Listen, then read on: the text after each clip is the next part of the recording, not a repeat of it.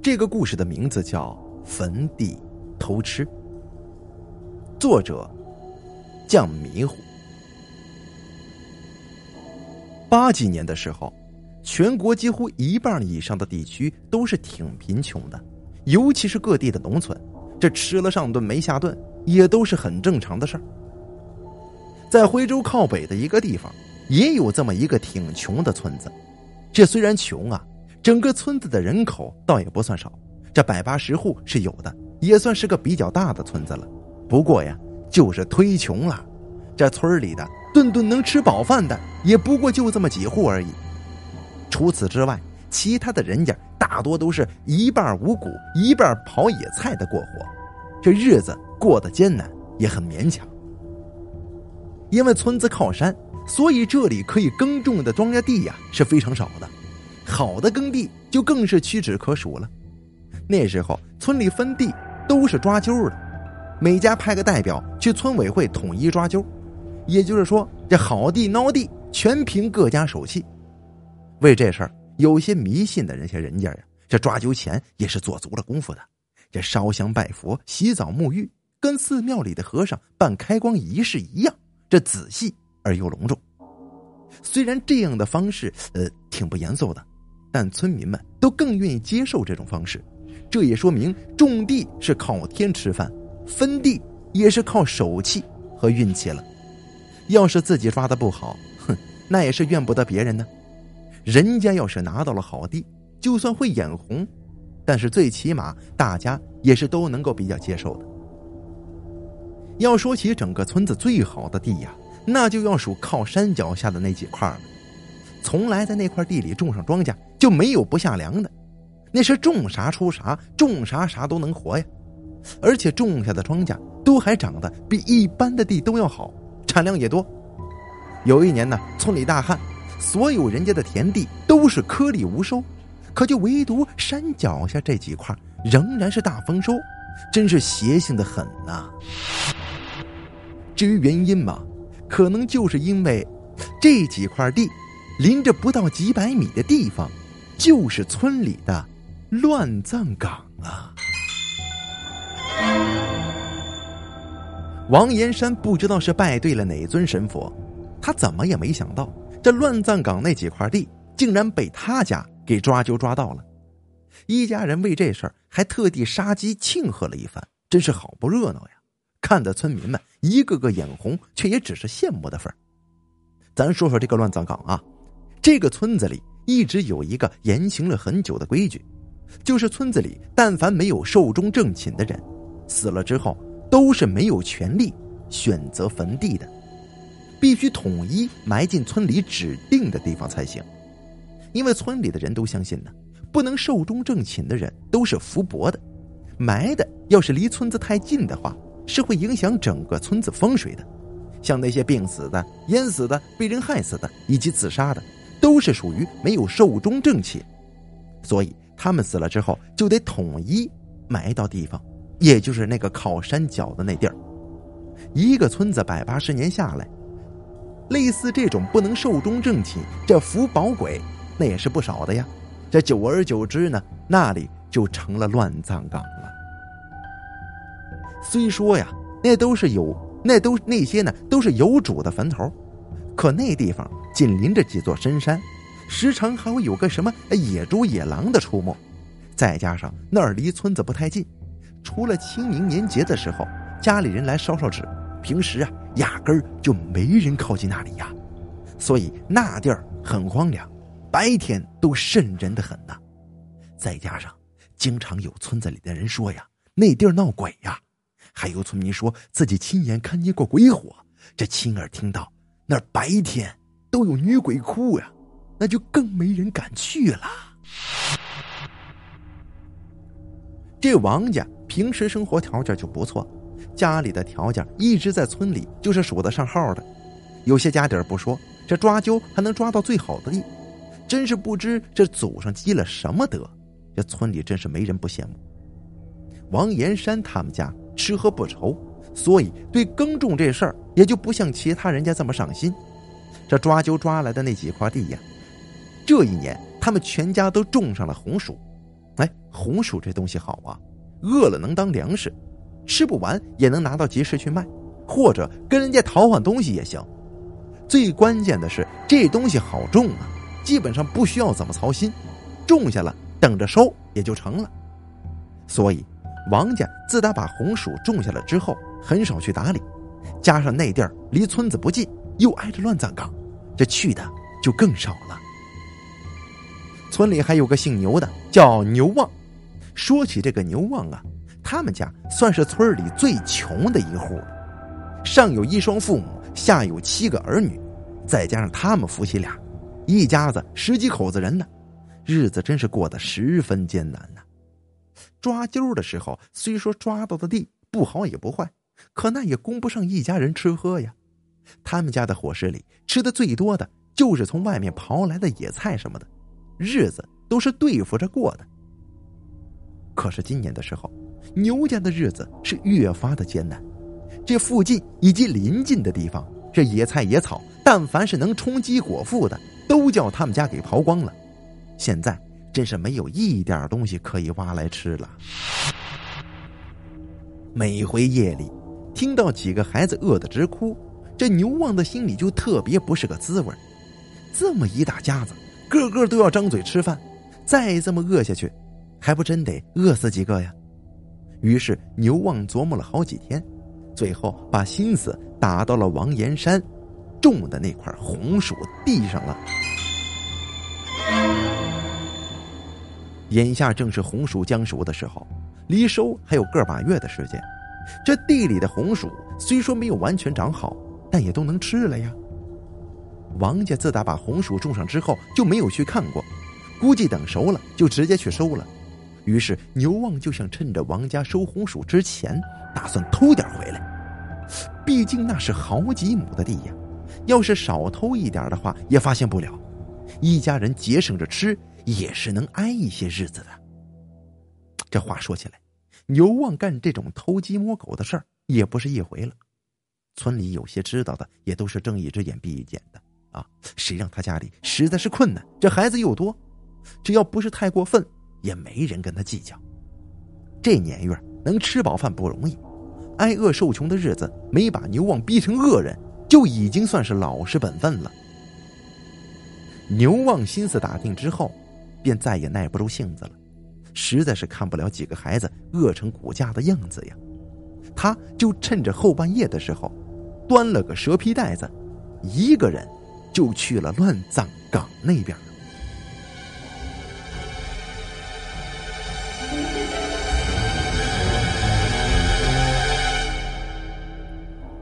村里人都说乱葬岗那边闹鬼，这牛旺平时听的也不少，他其实胆子也不算大。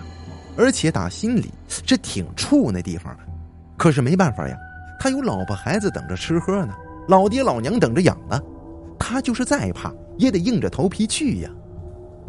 出门之前，牛旺还特地从家里的大门上撕了一块春联纸皮带，啊，撕了一块这春联纸，装在口袋里，说是这正红的东西能避邪祟。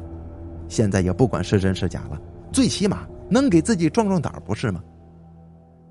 因为是后半夜，山村里的人歇的都挺早。这一路上，牛旺走得很顺畅，一个人也没碰到。他步子快，没多会儿也就到了地方。现在正是七月份的光景，正是夏天。虽然是靠山，可白天呢也热的不行啊。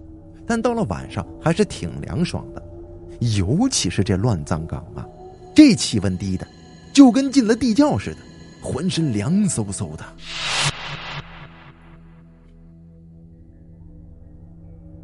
今晚的月亮特别的亮，照的周围格外的清楚，跟太阳似的。不过就是没温度，很阴冷啊。王家的红薯长得特别好，每片叶子都是肥沃沃的，一看就知道今年肯定又是个大丰收啊。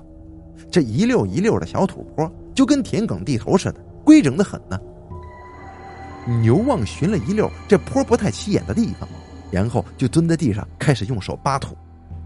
他也不敢四下里张望，生怕自己一抬头就会看到啥不干净的东西，脑子里就只想着赶紧挖，挖完了赶紧离开这鬼地方。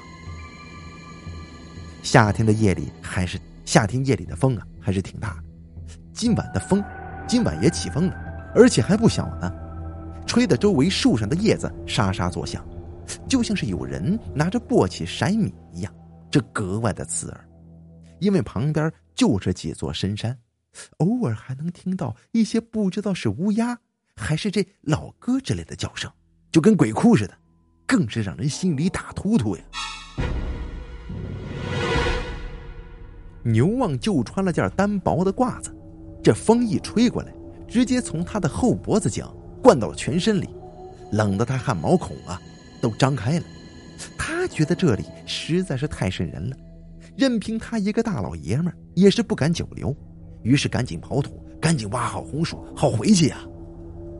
好半天，等牛旺的蛇皮袋子终于装满了之后，他是一刻也不想再多待了，连红薯。坡被扒过的地方，这土都来不及回填，扛着袋子就要往家跑。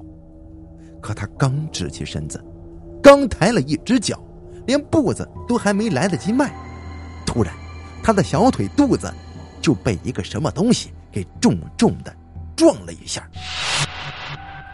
那力度可着实不小啊！撞得他一个重心不稳，就直接跪倒在地上，就好像人在站着的时候。突然有人在你的小腿肚子上狠狠的踢了一脚，而你根本毫无预料、毫无防备，生生的就被踹倒了。那种突然和猝不及防，真是一点都来不及反应，除了惊吓，就只剩下疼痛了。啊！牛王被牛旺被吓得本能的一声大叫，下巴磕在地上，牙齿咬到了自己的嘴唇。这血一下子就冒了出来，疼得他丝丝的直抽凉气儿啊！这好在其他地方都没事他疼的全身都在冒冷汗，吓得差点没尿了裤子。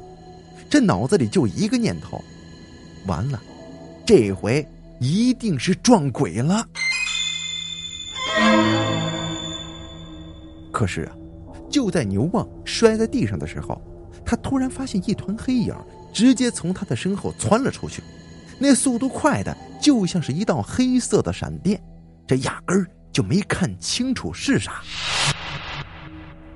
就在牛旺以为看不着那东西是什么的时候，结果那团黑影就跑在他前面十来米的地方，就这么停下了。他这才看清楚，原来那东西竟然是一只黑色的野猫。看样子，那只猫应该一直都是待在他身后的草丛里。不知是睡觉还是在干嘛，结果牛旺一起身就惊到了那畜生，所以他才吓得从草丛里慌乱的窜了出来，然后惊恐之下这才撞倒了自己。他奶奶的，你个畜生，可吓死老子了！牛旺看清了那只野猫之后，那颗快速跳出来的心呢，才落回肚子里，一边咒骂着，一边从地上站起来。自己刚刚那样子太怂了，这幸好没人看见呢。这会儿这腿肚子还有些打颤呢，切，都怪那只畜生。此时啊，那只受了惊吓的黑猫听到牛旺的咒骂声之后，也叫了几声，估计也是在抗议自己刚刚经历的那一幕吧。哎，你这畜生，死远点滚开！牛旺没好气的对那只猫怒骂道，但此时的他已经完全不怕了。切，一只野猫而已，怕什么？于是他扛起那一袋子呃红薯，大步流星的就回家了，甚至心情还有些雀跃呢。回去的路上，牛旺就在心里嘀咕：看来在乱葬岗也没啥，自己这三更半夜黑灯瞎火一个人来，不是啥也没撞见吗？还是老话说的对呀，这眼见为实，传言不可信呢。这一蛇皮袋子红薯不算少了，可是再多也架不住家里这十几口子的人呢，也就三五天的光景全吃完了。原本牛旺已经打定主意只干那一回的，毕竟都是一个村的。虽说这王家条件不错，你就是扒拉了他家地一半的红薯，也影响不到这王家的吃喝。可这么做人，要是总这样干的话，的确不厚道。虽说这高风亮节的话谁都会说，也明白这个道理，可就是，哎，可就是这日子他穷啊，没办法，家里是吃喝不上啊，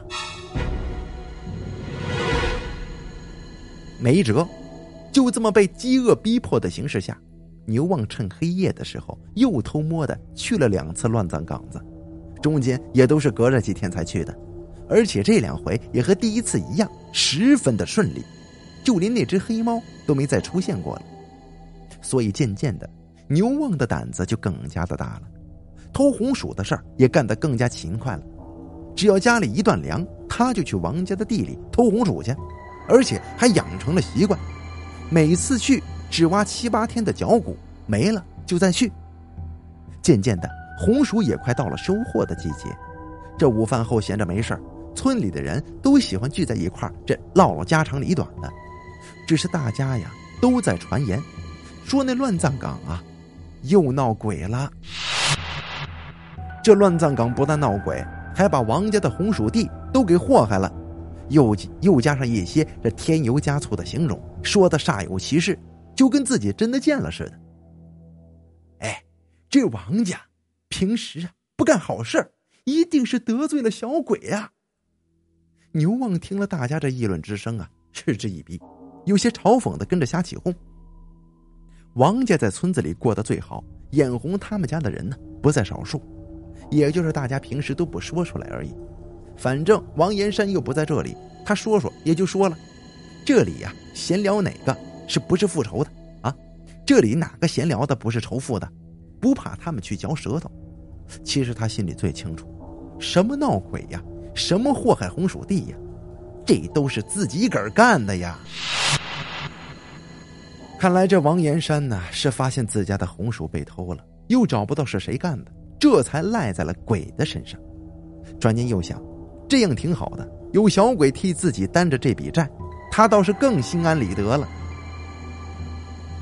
算起来，他上次去王家的红薯地还是七天前了。现在家里的那点红薯也只够一两顿的嚼头了，所以他打算今晚再去一趟。今天可能是最后一次去了，因为再过不了几天的话，人家王家就要把地里的红薯都给收了，以后他就是想再挖也挖不着了。所以今晚他得多挖点才行啊。吃过晚饭，牛旺就上床睡觉了。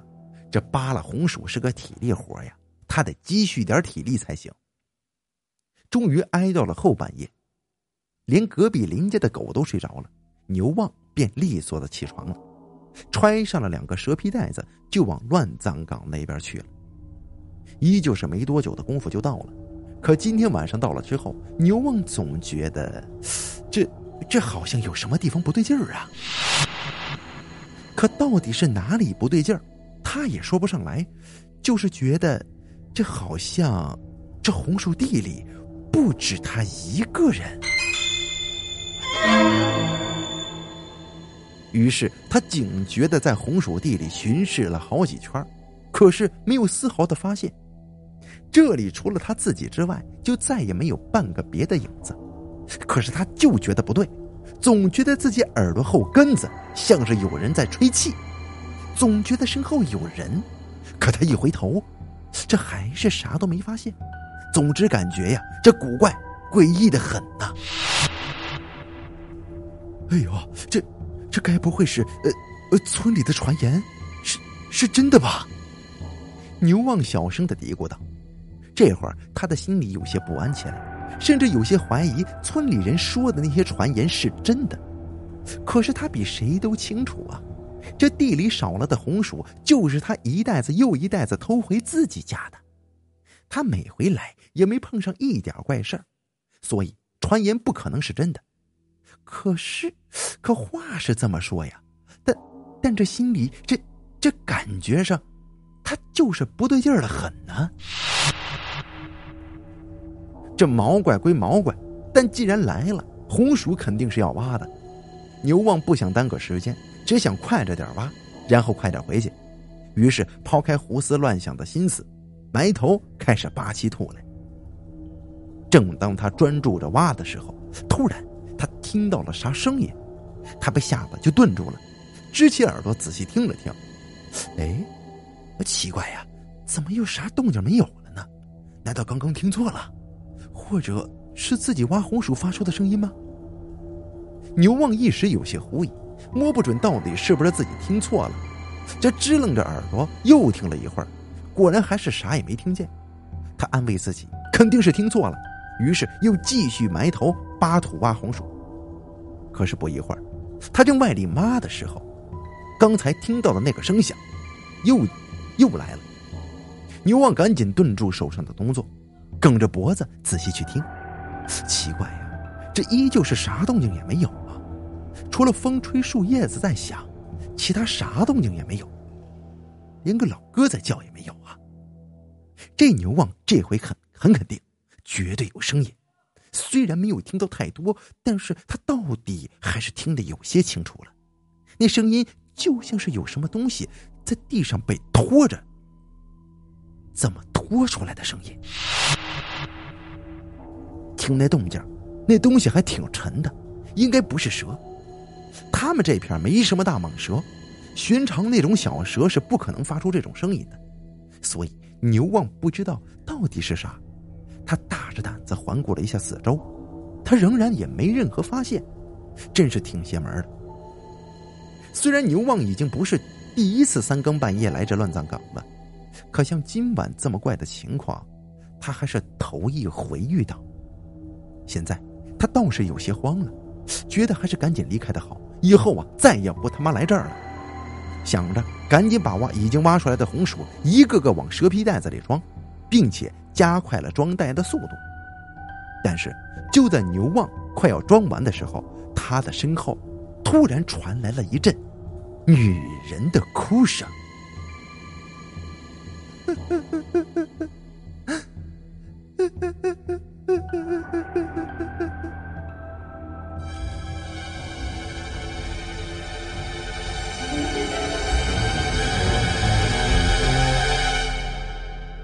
牛旺一下子就被这哭声给吓得慌了神儿了，站在原地，两条腿不住的打颤。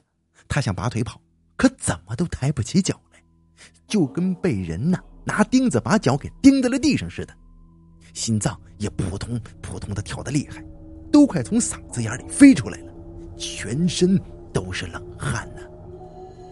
那哭声听起来不大，还有些远，不是那种哀嚎。只是那种这凄凄婉婉的哭，就好像哭的人有一肚子的委屈和怨愁一样，听着是非常的瘆人呢。你你是人是鬼啊？是人你出来，是鬼你你别来缠我，我可没干过坏事我就是偷了点粮食，那那也是没办法呀，家里孩子太多了呀。牛旺开始主动叫喊了起来。而且还是拔高了声音的，他想着自己闹出点动静，最好呢能让这里最近的一户人家给听到。其实他心里清楚的很，最近的一户人家离这里还老远呢，根本就不可能听到。刚才那么吼，也不过是给自己壮壮胆罢了。老人们不都常说吗？鬼怕理直气壮的，你越凶，他就越不敢靠近你。果然。牛旺才刚吼完，那女人的哭声果然就没了。不过别说啊，这么一喊还真是有些用。牛旺发现自己的脚能动了，现在管他是人是鬼呢，赶紧跑吧！于是牛旺背起地上已经装好的那一袋红薯，拔腿就要往家跑。可他才挪脚呢，一双冰冷刺骨的手一把就抓住了他的脚脖子。那手凉的就像是冬天里的铁疙瘩一样，寒气直接窜上全身，连血管里的血都给冻住了。然后还没等牛旺反应过来，那双冰凉又有肉感的手就这么一拉，牛旺的身子一下子就没了重心，整个人狗吃屎一样的就摔在了地上。啊！牛旺大声叫道。那叫声简直比杀猪的还要凄惨和恐怖呢。这会儿他真是信足了村里的那些传言呢，信足了乱葬岗是个闹鬼的地方。他拼命的蹬着自己的一双腿，真是连吃奶的力气都用了。终于是踹开了那双像爪子一样的手，然后一个咕噜从地上爬起来，也顾不上那一袋子红薯了，一溜烟的边哭边跑边嚎的，就这么撩了。第二天中午时分，王家一家人围坐在院子里吃午饭。王延山和女儿王小花父女俩感情一直很好，这吃饭的时候也常常唠些闲嗑。王小花一边啃着大白面馒头，一边称赞道：“爹，您真厉害，想的主意真是太绝了！抱着一瓢井水，自个儿藏在番薯的这藤子下边，让我在野坟堆子里学鬼哭，哼，吓得那牛旺啊，鬼哭狼嚎的，真是笑死我了！也不想想，这手泡在井水里好几个小时，能不凉吗？嗯，那可不。不过爹呀。”就是没算准那小子扒土的地方，所以呀，往他身边爬的时候费了点劲儿。这混小子偷拿咱家的没个够，还在背后说咱，给他点教训，看他以后还敢不敢了。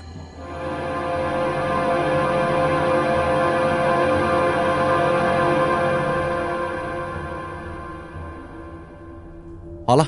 这个叫做坟地偷吃的故事，咱们已经讲述完毕。这个故事的作者叫酱迷糊，是咱们直播间的一个粉丝朋友，他写的这个作品啊，是他原创独家的，咱们首发，确实不错不错的啊，一个关于民间的故事。好了，感谢您的收听，咱们就讲到这儿。